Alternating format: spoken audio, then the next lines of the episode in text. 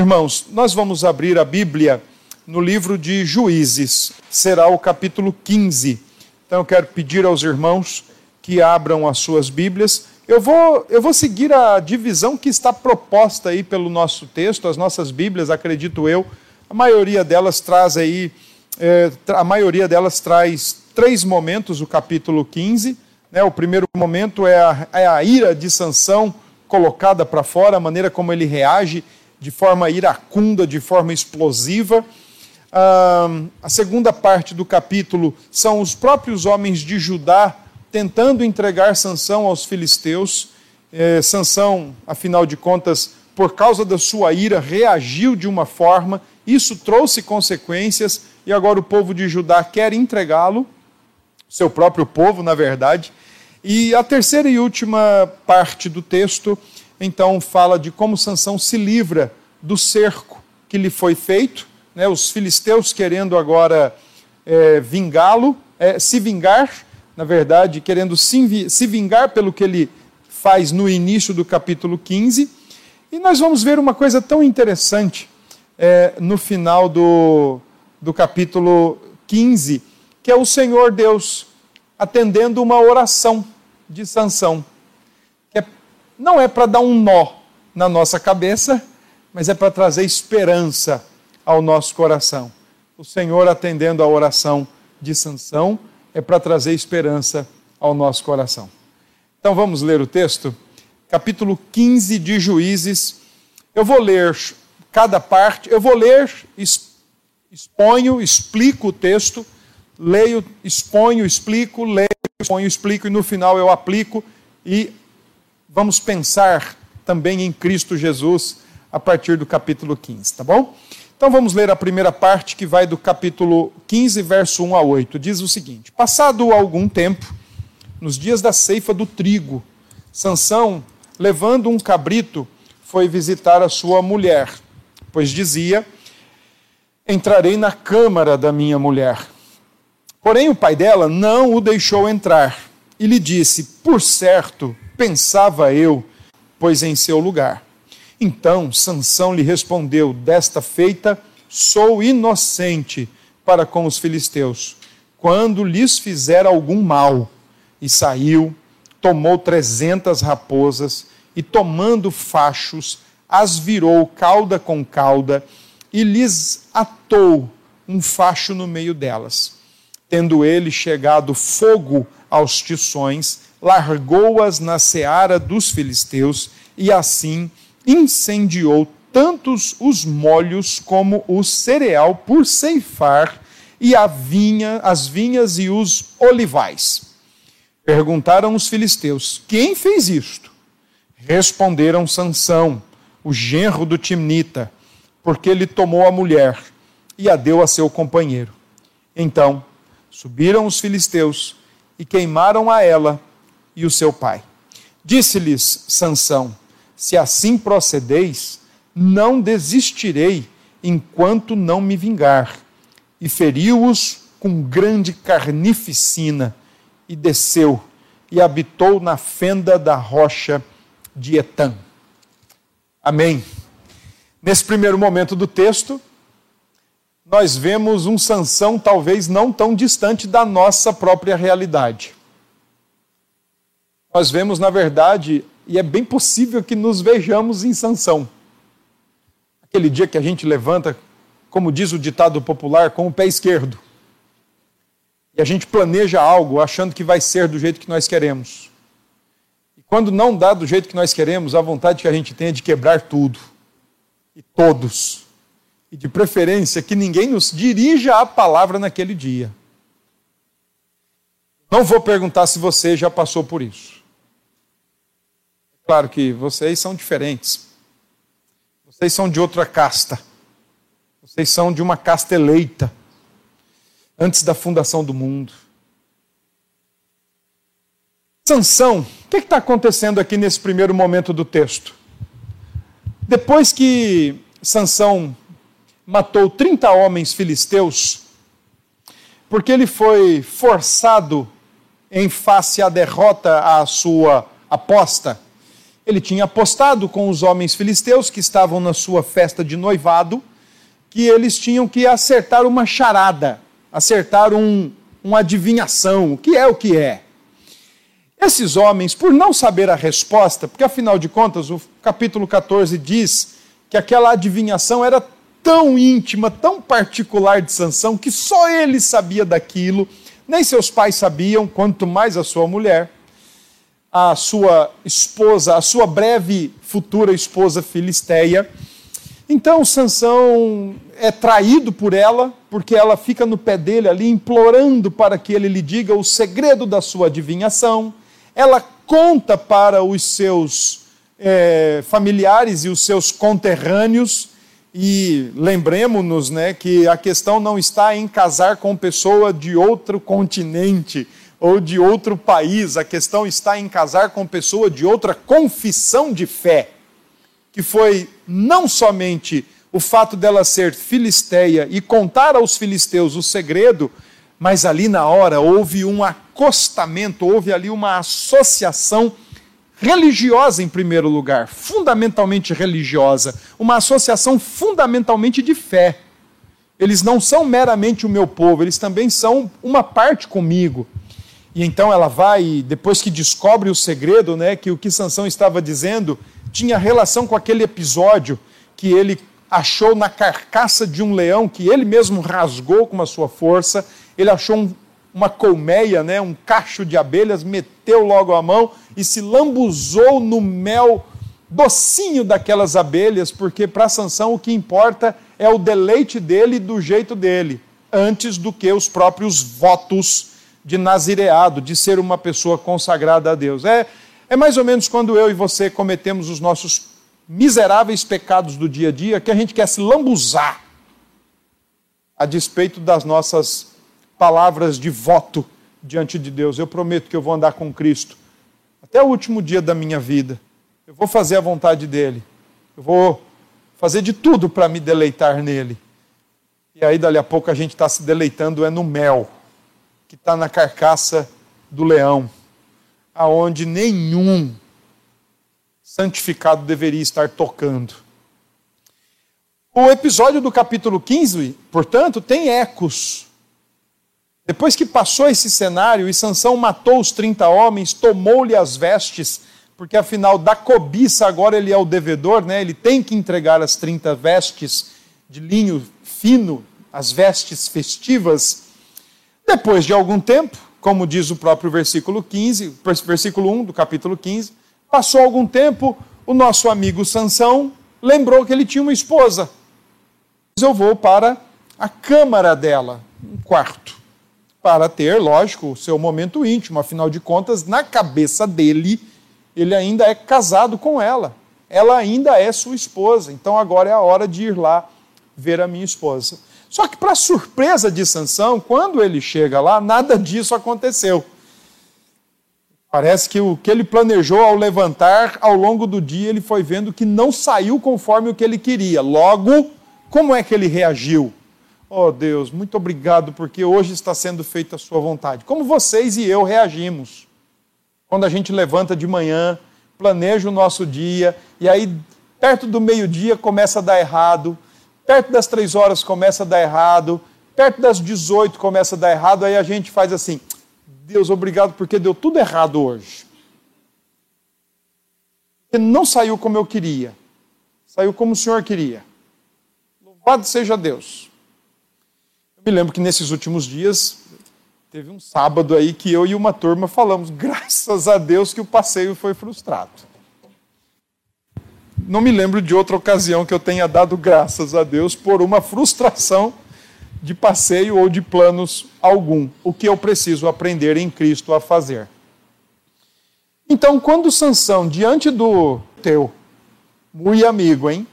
Eu dei ela para um companheiro teu eu achei que, né, você fez o que você fez aqui, você pintou e bordou, você botou os homens de, da, os filisteus para pensar o contrário contra você. Se tinha uma coisa que eu acreditava era que você nunca mais ia pisar aqui. Então eu dei tua mulher para outro. Mas é o seguinte, olha, já tenho também a solução. tem aqui uma mais nova, inclusive mais bonita, mais atraente, mais simpática, mais tudo. Fique com essa. Diante da postura do pai, Sansão diz o seguinte: Não sou culpado pelo que vou fazer. Ele diz de outra forma, versículo 3: Desta forma, ou desta feita, sou inocente por tudo que eu fizer agora. Apesar de ser uma reação iracunda, colérica, explosiva e homicida. Porque o texto diz, em primeiro lugar, que Sansão pegou 300 raposas, pode ser que tenha algum significado nesse número, 300. Amarrou essas raposas rabo com rabo, cauda com cauda, e no meio do nó colocou ali uma espécie de um, uma tocha. Ateou fogo e soltou as raposas na plantação. E na plantação, de acordo com o versículo 5, na plantação não tinha só ainda o que seria colhido, mas também já tinha molhos. Era um costume, né, colher e amarrá-los, fazer grandes feixes e deixar já pronto ali para depois só carregar. Então, tanto o que já tinha sido colhido, amarrado, preparado para ser armazenado, como ainda o que ia ser colhido, que ainda estava plantado por colher, diz o texto no versículo 5 que tudo foi destruído pela reação iracunda, odiosa e colérica de Sansão. Ou seja, Sansão botou para quebrar. O homem era brabo. O homem não tinha o, o coração controlado pela palavra e pelo espírito. Mas eu preciso te lembrar do, vers, do capítulo 14, versículo 4 seu pai e sua mãe não sabiam que isto vinha do Senhor. Deus está usando um homem que não apresenta aquilo que na Bíblia, em Gálatas capítulo 5, verso 23, como fruto do Espírito, Deus está usando um homem que não tem domínio próprio, ou pelo menos que nem parece saber o que é domínio próprio. Aliás, vamos ser bem mais sinceros, Sansão não tem demonstração nem da sua consciência de ser um nazireu e nem da sua consciência de ser um juiz para atuar militarmente e livrar o povo de Israel. Mas Deus está usando ele. Deus está usando Sansão. Porque tudo isso, segundo o capítulo 14, verso 4, vinha da parte de Deus. Por mais que aquilo tinha sido contraditório, estranho, esquisito, tudo isso vinha da parte de Deus. Então, diante de tamanha destruição, da principal fonte de subsistência dos filisteus, a lavoura, os filisteus começam a questionar quem foi que fez isso. E a resposta é pronta. Foi Sansão. Aquele genro daquele que mora em Tímina. Os filisteus revoltados sobem até a sua casa, matam o homem, matam a filha, e aí então Sansão diz: "Agora é que eu vou me vingar". Sansão também não tinha, além de não ter consciência do seu chamado, pelo menos não demonstrar, além de não demonstrar conhecimento e prática do domínio próprio, um homem irado, um homem colérico, um homem brabo, Sansão é um homem vingativo. Ele faz o contrário do que a lei áurea do evangelho manda. O que você quer que os homens te façam, façam para eles. E não no sentido negativo, o que você não quer que te façam, não façam. A lei áurea de Jesus é mais propositiva. Faça. Faça. Não, não seja conhecido pelo que você não faz. Seja conhecido pelo que você faz.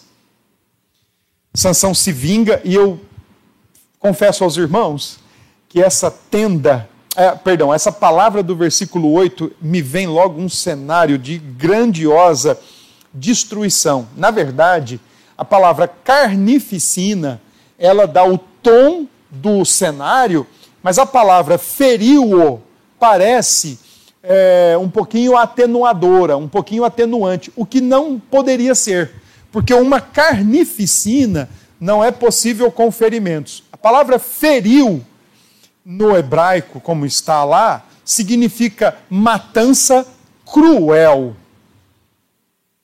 Matança cruel. Então, o versículo 8 diria assim, ó: "E com matança cruel, grande carnificina deixou, e aí ele desceu e foi habitar na fenda, na rocha de Etã."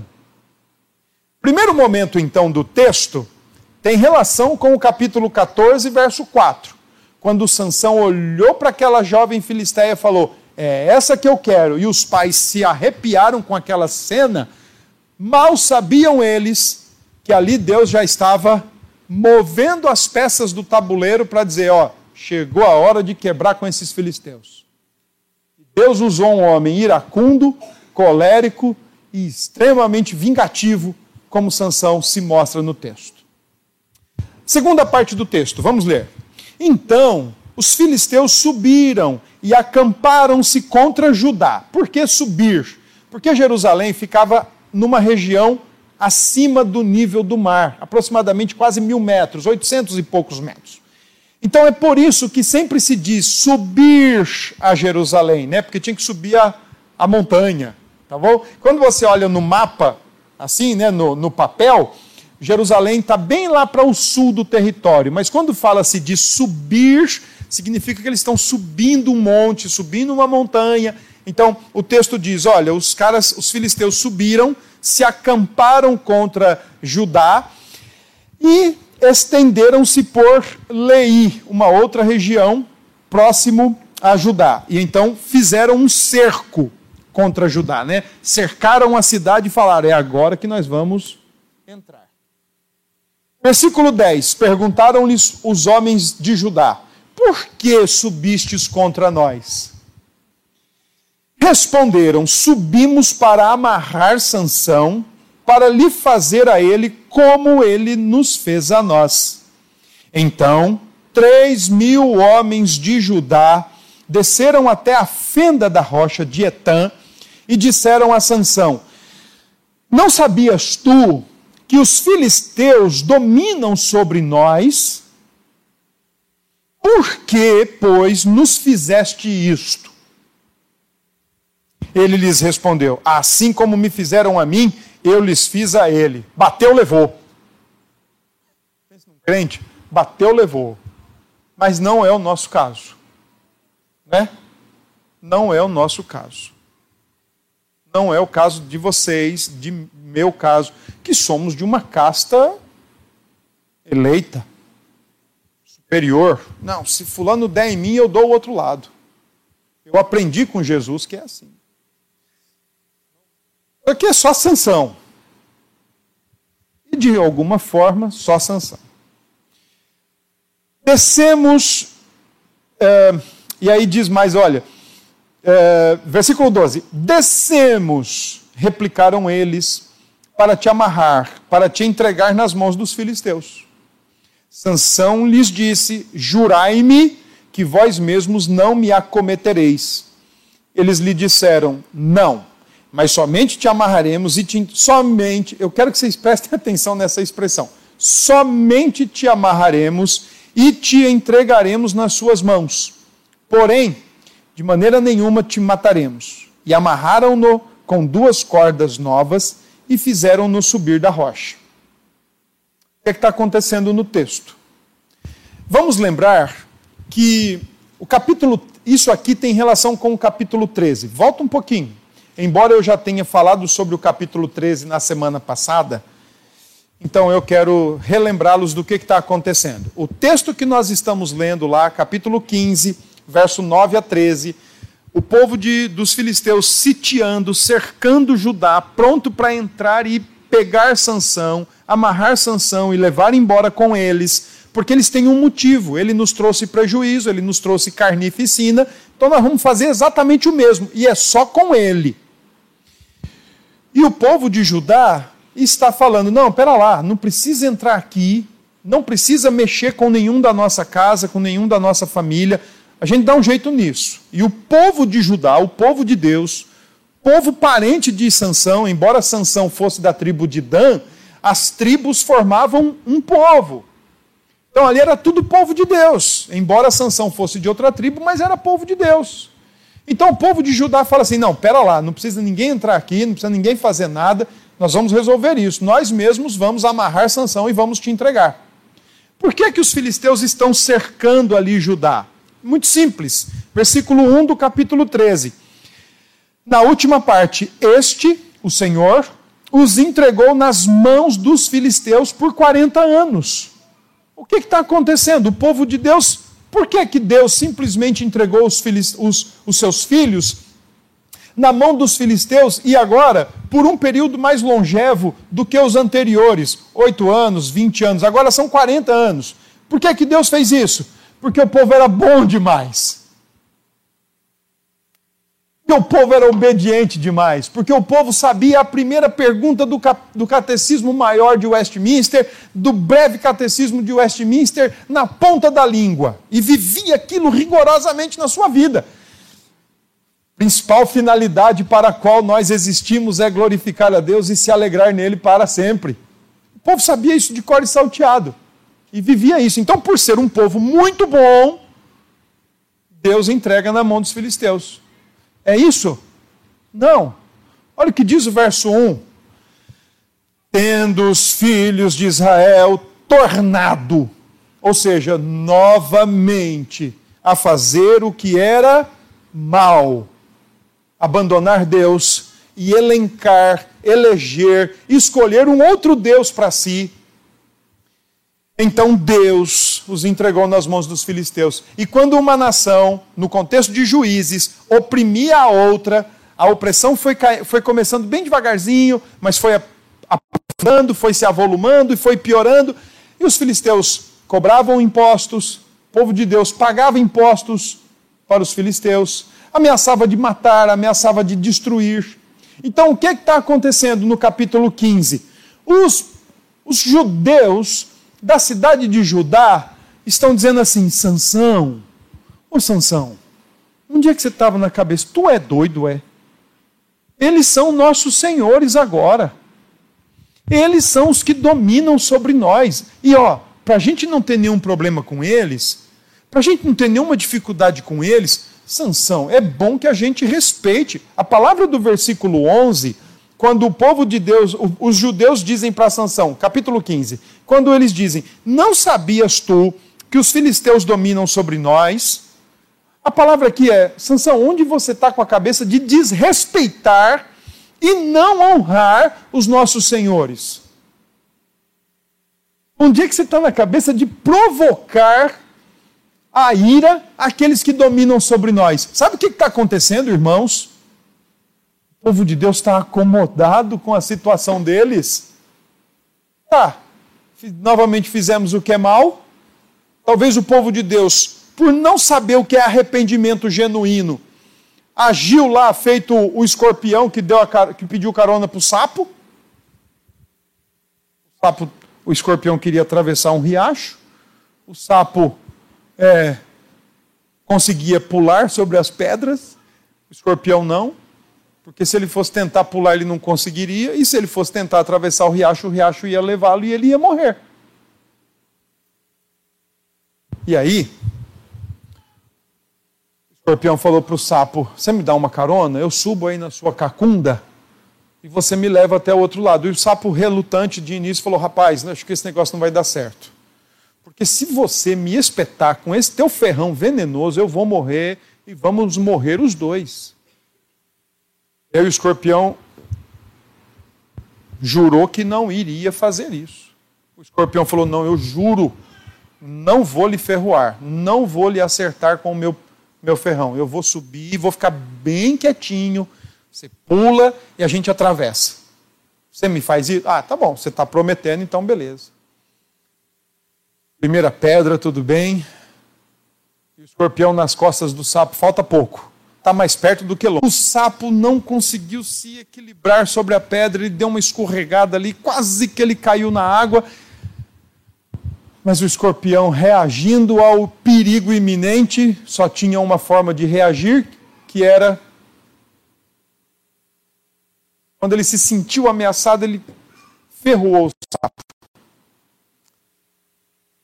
E aí o sapo falou: Você não prometeu que não iria me ferroar? Escorpião disse: Prometi, mas olha, é a minha natureza. Então, o povo de Judá talvez já estivesse aqui encarnando a teologia do escorpião. É a nossa natureza se esquivar de Deus e eleger outro Deus para o nosso dia a dia. É a minha natureza adulterar. É a minha natureza mentir, é a minha natureza trair, é a minha natureza fazer do dinheiro meu Deus, é a minha natureza fazer do trabalho meu Deus, é a minha natureza. Ora, se é a minha natureza, então não tem remédio no mundo para isso. Eu sou assim. Eu nasci assim. Eu sou ansioso, eu sou homo, eu sou, eu sou tudo nessa vida. É a minha natureza.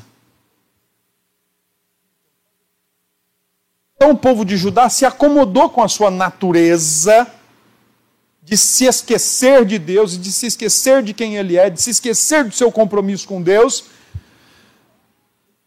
Falou, Sansão, você fez uma grande loucura, eles são os nossos senhores. Não era para você ter feito isso. Não era para você ter provocado os nossos dominadores, os nossos imperadores, os nossos senhores. Nós vamos lhe entregar. Porque quando a gente está acomodado em nossos pecados, o que a gente não quer é um Salvador. Quando a gente está acomodado, porque é a nossa natureza, e a gente já conseguiu de alguma forma racionalizar isso, e descer para o coração e afrouxar a consciência, de modo que a gente já não sente mais nada. Quando a gente, por natureza pecaminosa, peca e já desculpamos a nós mesmos, já nos justificamos, é a nossa natureza é a nossa natureza. Então, o que é que o povo de Deus, também não sabendo que aquilo vinha do Senhor, capítulo 4, capítulo 14, verso 4, e tem mais. Capítulo 13 interrompe com algo muito notório no livro de Juízes. O povo peca, faz o que é mal, levanta-se um opressor, o povo se arrepende, clama e Deus levanta um libertador. No capítulo 13 não existe isso. Simplesmente diz: o povo tornou a fazer o que era mal. Sansão é o libertador barra salvador que o povo de Deus já não pediu, porque eles estão acomodados e condicionados à sua natureza. Eu não mudo. Eu sou mentiroso. Eu vou mentir até o último dia da minha vida. Eu sou avarento. Eu vou amar o dinheiro até o último dia da minha vida. Vocês estão entendendo? Quando um povo que já se adequou e se acomodou com a justificativa de que ele é do jeito que ele é, por causa da sua natureza, e agora tem um senhor sobre ele, os filisteus, não vamos fazer nada para que o nosso Senhor não brigue conosco. Não o Deus verdadeiro, mas o Senhor que nós elencamos, porque eu não posso me perder disso. Então, Sansão, nós vamos lhe entregar. Em outras palavras, o povo está falando: olha, eu não pedi um Salvador, estava tão bom do jeito que eu estava, estava tão legal do jeito que eu estava. Você pediu Salvador? Não. Você pediu? Não. Você pediu? Não. Então eu vou entregar. Próprio povo de Deus está entregando o seu libertador na mão dos filisteus, porque para eles está acomodado, é pacífico, é ponto tranquilo, sem conflito, sem dificuldade com os filisteus, seguir fazendo o que é mal perante o Senhor. Sansão ainda fala assim, ó, vocês prometem que não vão me fazer nada, porque aí já também seria o cúmulo. Sim, prometemos, nós só vamos te amarrar e entregar. Nós não pedimos você como libertador. A última parte do texto diz o seguinte, capítulo 15, verso 14. Chegando ele a Lei, os filisteus lhe saíram ao encontro, jubilando. Porém, o Espírito do Senhor, de tal maneira se apossou dele que as cordas que tinha nos braços se tornaram como fios de linho queimado, queimados, e as suas amarraduras se desfizeram das suas mãos. Achou uma queixada de jumento, ainda fresca, à mão, e tomou-a e feriu com ela mil homens, e disse: Com uma queixada de jumento, um montão, outro montão, com uma queixada de jumento, feri mil homens. Tendo ele acabado de falar, lançou da sua mão a queixada, chamou aquele lugar Ramat Lei. Sem saber que vinha do Senhor, seu pai e sua mãe, sem saber que aquilo vinha do Senhor, os homens de Judá que não pediram um Salvador e não queriam um Salvador, e entregam o seu libertador para os, para os seus inimigos, para os seus senhores. Agora o libertador entra em ação. É, é crucial entender que o mesmo homem iracundo, colérico, vingativo, do início do capítulo 15, é o mesmíssimo homem que no capítulo, versículo 14 está dizendo: o Espírito do Senhor se apossou dele. Não promoveu nenhuma reforma espiritual e nenhuma reforma moral nele, mas usou. Porque Deus não queria que o seu povo fosse assenhorado por outro a não ser por ele. Deus usa Sansão, porque Sansão é um reflexo de Israel. Então, só tem tu, Sansão. Vai tu mesmo. Então não era nem o melhorzinho, nem o piorzinho. Sansão era o homem do seu tempo. E ele mata aqueles homens com uma queixada de jumento. Inclusive tem um jogo de palavras. Sansão era uma criança crescida, então ele gostava de trocadilhos, gostava de piadas, gostava de adivinhações. E até tem um, um, trocadilho de palavras no hebraico aqui, né? Porque a palavra para queixada é chamor, mas a palavra para montão também é chamor, com a pronúncia fonética diferente. Então a ideia aqui é: com um jumento eu matei um monte de jumentos, um monte de jumentos, um monte de jumentos, matei mil jumentos. É interessante. Ele gostava de trocadilhos. É uma criança escondida dentro do Sansão. Por fim, o texto diz, no versículo 18, ao 20 que Sansão sentiu grande sede. E agora nós vamos ver o vingativo, iracundo e colérico, o violento, que com uma queixada mata mil homens, clamando a Deus. E o mais interessante é que nós vamos entender aqui no texto, ou ser informado pelo texto, que Deus o ouviu. E diz assim: Olha, sentido grande sede, clamou ao Senhor e disse: por intermédio do teu servo, deste esta grande salvação. Olha que legal. Sansão aqui tem um lampejo de, de calvinista. Fala, Senhor, tu és soberano, eu sou, sou, eu sou somente seu instrumento. Sansão não era arminiano. Se fosse arminiano, ele diria: Você viu o que o teu servo fez? rebentou com tudo, então agora me dá um gole d'água. Não, não, ele é um calvinista. Senhor, olha, por meio do teu servo deste esta grande salvação. Morrerei eu agora de sede e cairei nas mãos destes incircuncisos? Interessante que de um bom calvinista ele vai para um bom analfabeto bíblico. Que agora ele está dizendo: Deus, você vai me deixar morrer de sede? Deus, o Senhor vai deixar com que agora falte água e eu morra simplesmente depois de tudo que o Senhor me usou para fazer? Tá, isso, esse, esse nó na memória aqui que acontece com Sansão, né, ou no entendimento, acontece conosco também. Deus já nos usou para tantas coisas, apesar de nós. Já nos abençoou de tanta forma, apesar de nós. Mas parece que tem um momento que a gente chega e fala, pô, eu vou morrer assim? aconteceu ano passado, eu sei se minha mãe no carro, eu comentei com vocês lá no interior de São Paulo, o carro começou a patinar na estrada, eu não falei nada para as duas, eu não quis interromper a oração da minha mãe, e assim como Sansão baixou nela lá um calvinista, e ela cruzou os dedos e ficou... eu não quis interrompê-la, mas eu comecei a pensar: meu Deus, morrer num desastre de acidente de carro? Tá bom, vamos embora. Se é para ser assim, será. Quem sou eu para dizer que não? Mas por algum tempo eu comecei a indagar aquilo. O carro chovendo, carro sambando literalmente na, na pista, e umas carretas enormes passando assim do nosso lado. Era pista como a 230, né, que vai para Patos, era a pista única.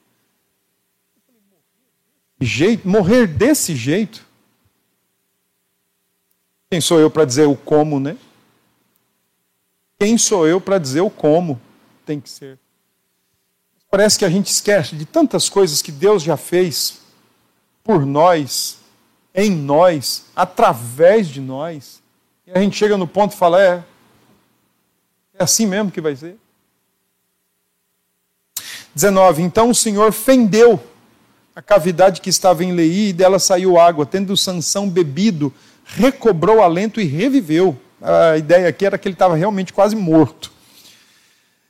Daí chamar-se aquele lugar em Acoré, até o dia de hoje. Não é até o dia de hoje, tá, irmãos? É até o dia em que o autor está escrevendo retroativo o que aconteceu, olhando lá para trás. Sansão julgou Israel nos dias dos filisteus 20 anos, mas não acabou. Geralmente, nos textos anteriores, quando diz isso, já é dito postumamente, pós-morte, né? Diz como ele foi levantado, qual foi sua tarefa, quanto tempo ele reinou e morreu.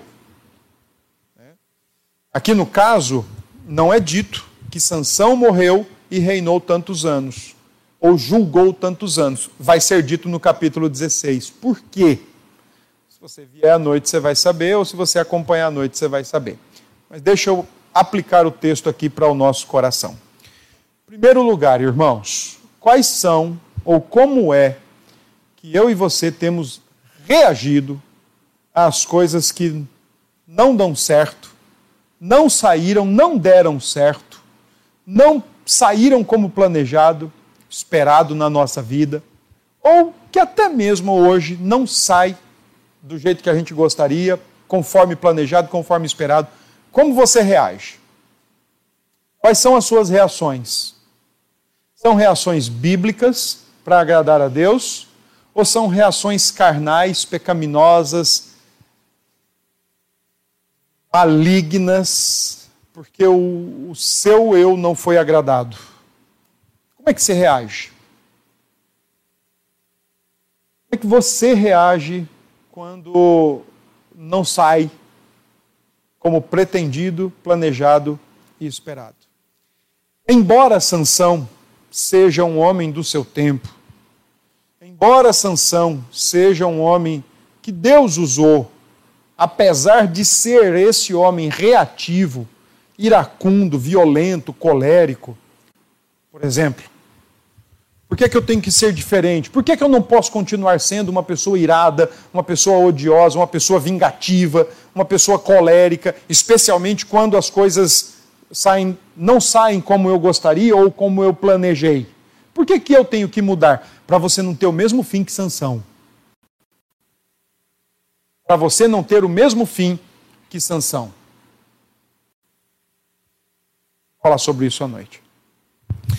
A grande questão é como eu e você reagimos às coisas quando elas não saem conforme idealizado, pensado ou planejado? Vontade de quebrar tudo, vontade de matar todos, vontade de que ninguém se dirija a nós. Essa é uma reação correta, essa é uma reação bíblica, essa é uma reação santa, essa é uma reação de um coração que tem o fruto do Espírito. Temos certeza disso, é assim mesmo que Deus ensina a nossa reação como ela deve ser? Acredito que não.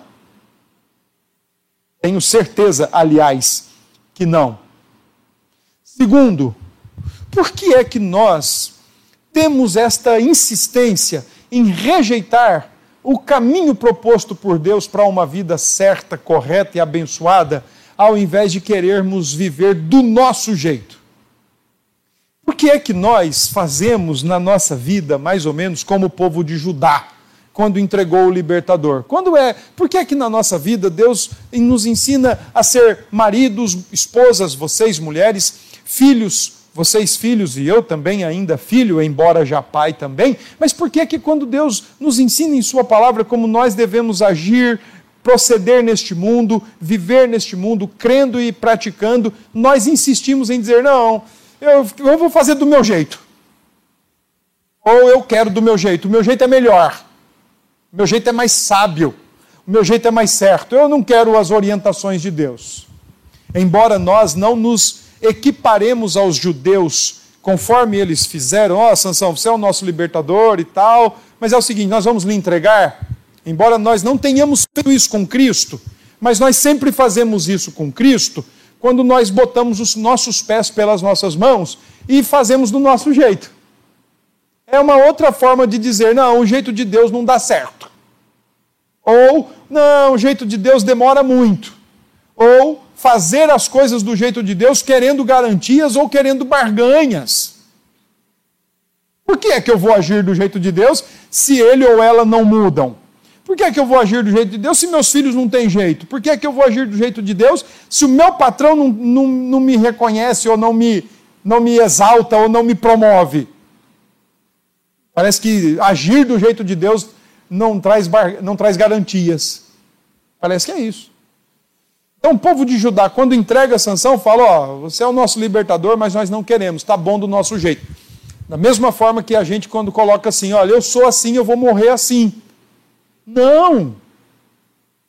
Você se descreve assim, sendo assim, e acha que vai morrer assim porque você não quer mudar. Ou porque nós não queremos mudar ou porque nós não queremos de fato permitir que Cristo alcance o nosso coração, inclusive nos seus calabouços, nos seus porões, e nos faça de fato outras pessoas. Sabe o que eu acho legal? É que quando pessoas procuram para aconselhar, elas vêm decididas a escorregar. Elas não querem que a palavra de Deus entre no mais íntimo do seu coração e promova mudança sempre com justificativas, sempre com explicações. Não, eu sou assim porque meus pais, olha, fizeram isso. Não, eu sou assim porque minha mãe, porque um tio meu, porque minha família, porque o meu patrão. Não. Você é assim porque você realmente quer ser assim. Você não quer mudar. Você se adaptou, explicando tudo. Na nossa vida, os nossos pecados, o que eles mais têm são explicações. E se eles têm explicações, é a minha natureza. E se é a minha natureza, então nem Deus vai mudá-la. Não é dessa forma.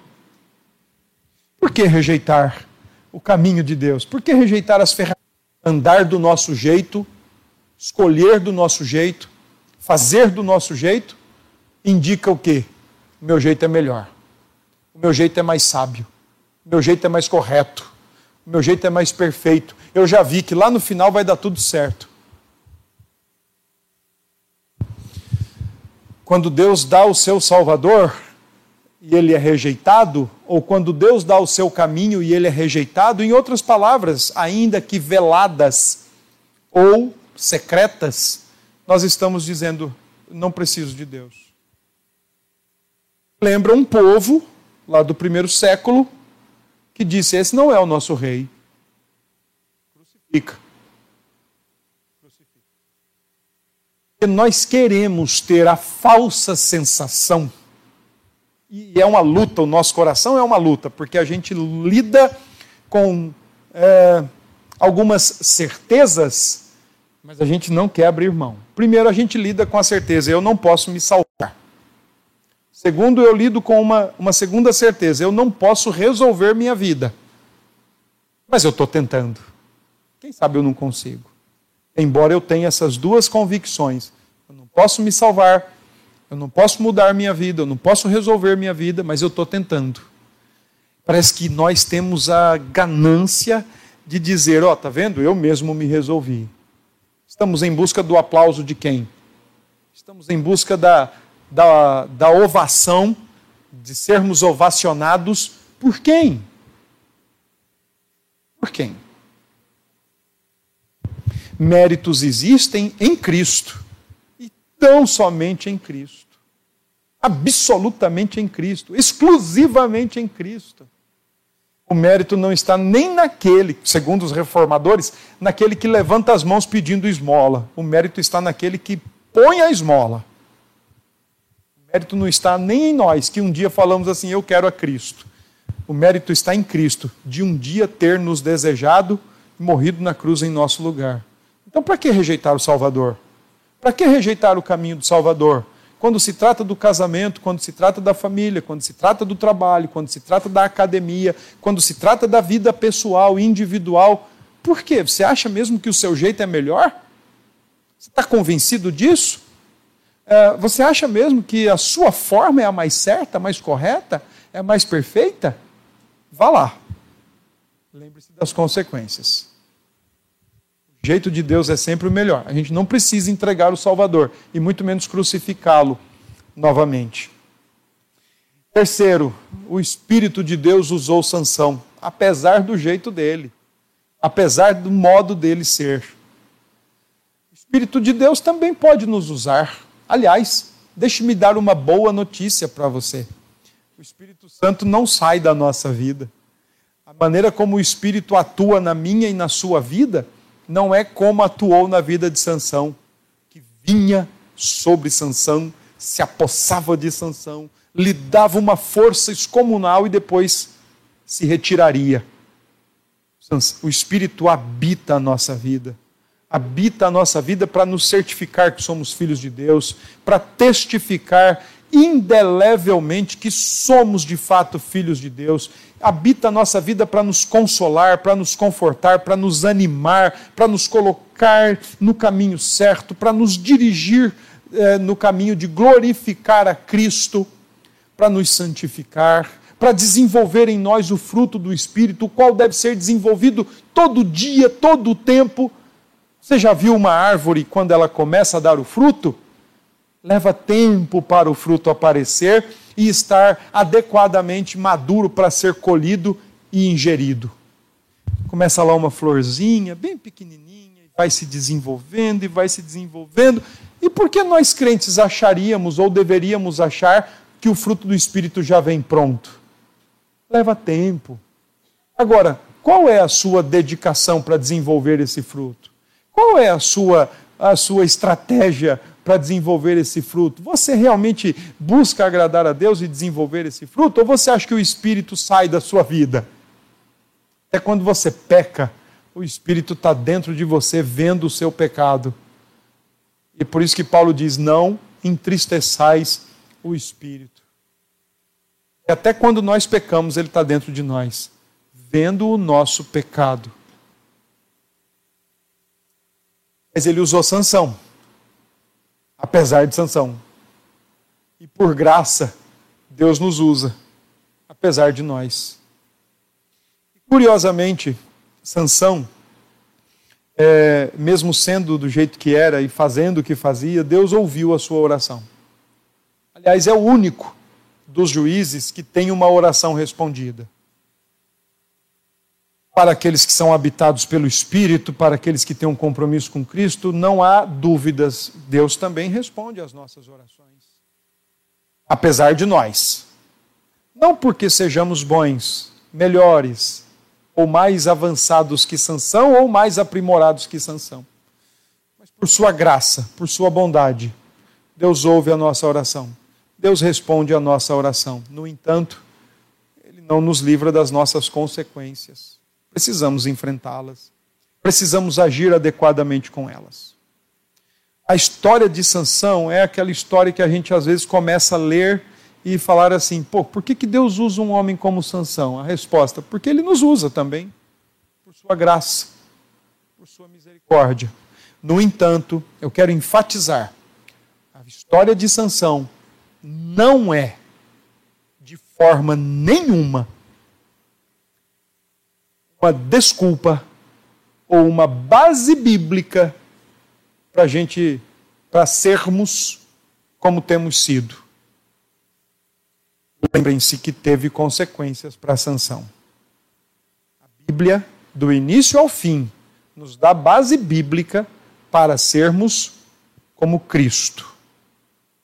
única e exclusivamente como Cristo. Se você é como Sansão, está na hora de mudar. Aliás, passou da hora. Você é como o povo de Judá, que se adaptou, que se acomodou à sua idolatria e não quer perturbação, está na hora de mudar. Está passando da hora de mudar. Deus nos ajude. E que não façamos com o Senhor Jesus o que Judá fez com Sansão. Amarrá-lo e entregá-lo. No nosso caso, crucificá-lo de novo. Porque o nosso jeito é melhor. Porque a nossa forma é melhor. Porque a nossa sabedoria é maior. Não façamos isso.